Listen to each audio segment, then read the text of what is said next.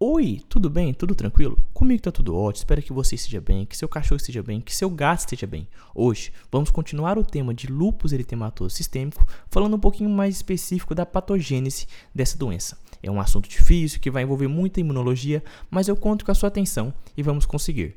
Meu nome é Lucas e esse é o Consegue Me Explicar? Antes de mais nada, eu tenho que te fazer aqui esse convite sempre que muitos de vocês já estão carequinhas de saber.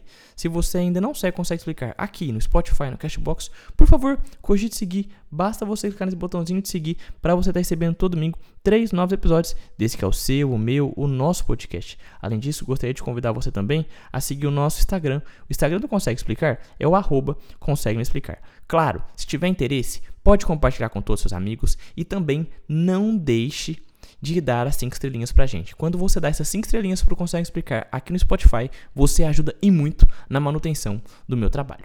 Beleza. Quando a gente fala de lúpus, a gente está falando de uma doença inflamatória crônica de origem autoimune, ou seja, o próprio organismo ataca órgãos e tecidos. É aquela doença que o, o corpo inteiro é atacado. Você lembra? A gente tem até uma epidemiologia específica que são mulheres, jovens, negras, em idade fértil. A gente tem essa epidemiologia que está bem, bem já enraizada na nossa mente, certo? A gente também tem uma relação grande com anticorpos. A gente lembra, por exemplo, do antistona que está tão relacionado a lupus fármaco induzida. A gente também lembra do anti-Smith, que é o anticorpo mais específico e tudo mais.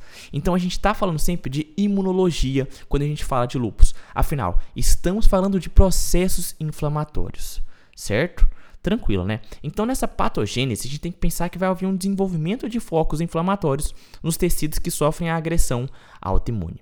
Ela é um resultado da ação de diversos anticorpos, como você bem já sabe. Esses anticorpos vão se ligar a seus antígenos. Como, quando eles se ligam a esses antígenos, vão formar imunocomplexos. Esses imunocomplexos são responsáveis por ativar o nosso sistema complemento.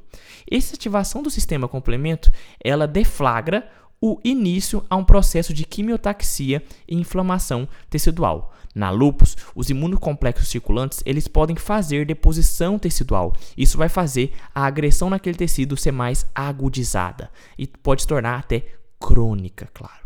A gente vai então ter uma relação com muitas coisas imunológicas, entre elas uma palavrinha que é específica, que é aqueles tool-like receptors. Eu vou te explicar antes o que, que é isso. Os receptores tool-like são moléculas de superfície que estão presentes nas células de defesa do nosso, dos hospedeiros. Eles são responsáveis pelo reconhecimento de estruturas micro, microbianas e na geração de sinais, que leva à produção de citocinas pró-inflamatórias essenciais para a ativação das respostas imunes inatas. Em seres humanos, 10 homólogos de proteína TOL tool, que, que significa ferramenta em inglês, já foram identificadas e assim classificadas. Vai de TLR1 a TLR10, cada um com diferentes funções específicas para determinado componente microbiano. Embora os receptores tool-like desempenhem um papel primordial na defesa do hospedeiro contra os processos infecciosos e inflamatórios, deve haver um equilíbrio entre ativação e inativação desses receptores para que se evite uma resposta inflamatória ou imunológica excessiva. Resposta inflamatória e imunológica específica que ocorre em algumas doenças crônicas que você está sabendo e já foi estudado, que é o caso da lúpus que estamos falando e da artrite reumatoide. O que, que vai acontecer em específico?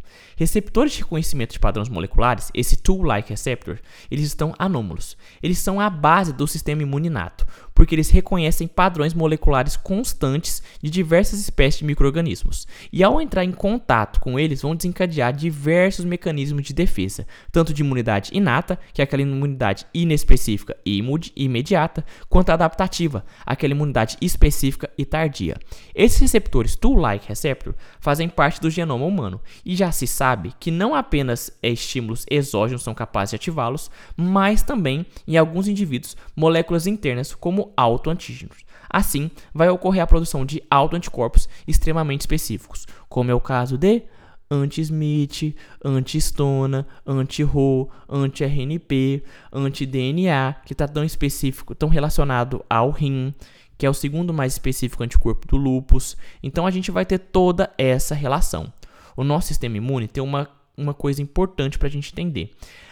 em relação ao sistema imune, a deficiência dos componentes iniciais da cascata do complemento, C1Q, C2 e C4, o que faz com que haja uma exposição duradoura às células apoptóticas, essas células que se autodestroem. Vai haver perda de substâncias e vai desregular o sistema imune.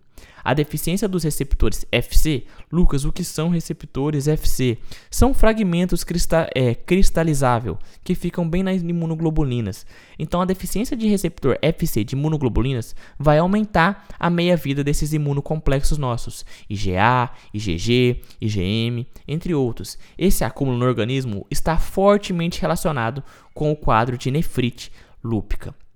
O aumento da capacidade de produzir interferons do tipo 1 alfa e beta, o que vai fazer a exacerbação do funcionamento da imunidade inata, aquela imunidade inespecífica e imediata. Beleza? Tranquilo? Além disso, tem a presença também de, de fatores como a questão do HLA-DR, HLA-DR2 e HLA-DR3 que predispõem à formação de autoanticorpos. Tranquilo? Beleza? Ainda dentro desse sistema imune, a gente tem que saber também que pode haver um déficit na produção de interleucina 2, de, de TGF-beta e outras citocinas que estimulam os linfócitos TCD4 do subtipo regulador e CD8+, subtipo inibidor, o que vai provocar uma ativação exagerada do sistema imune. Lucas, como assim? Vai haver uma diminuição de, inter, é, de interleucina 2, TGF-beta, até aí, beleza, né? E outras citocinas que vão estimular os linfócitos CD4+, subtipo regulador, e CD8+, subtipo inibidor. Isso tudo vai provocar uma ativação exagerada do sistema imune. Então você consegue ver, tem uma mudança muito grande no sistema imune. Uma mudança que tem tudo a ver com essas questões dos seus receptores Tool-like receptor. Uma, uma mudança também nessa questão de de produção de, inter, é, de interleucinas que vai estar diretamente relacionado à ativação exacerbada desse sistema imune. Então, o mecanismo da lúpus, você tem que sempre pensar naquele básico. Ó, os autoanticorpos ligam aos antígenos, formam imunocomplexos, esse imunocomplexo ativa um sistema complemento, esse, essa ativação desse sistema complemento deflagra o início do processo de quimiotaxia e inflamação tecidual nos imuno, no, na lupus, esse imunocomplexo depositam em tecidos. Quando esse depositam em tecido, isso é prejudicial. Afinal, vai haver uma ativação maior do sistema imune, consequentemente uma lesão tecidual maior.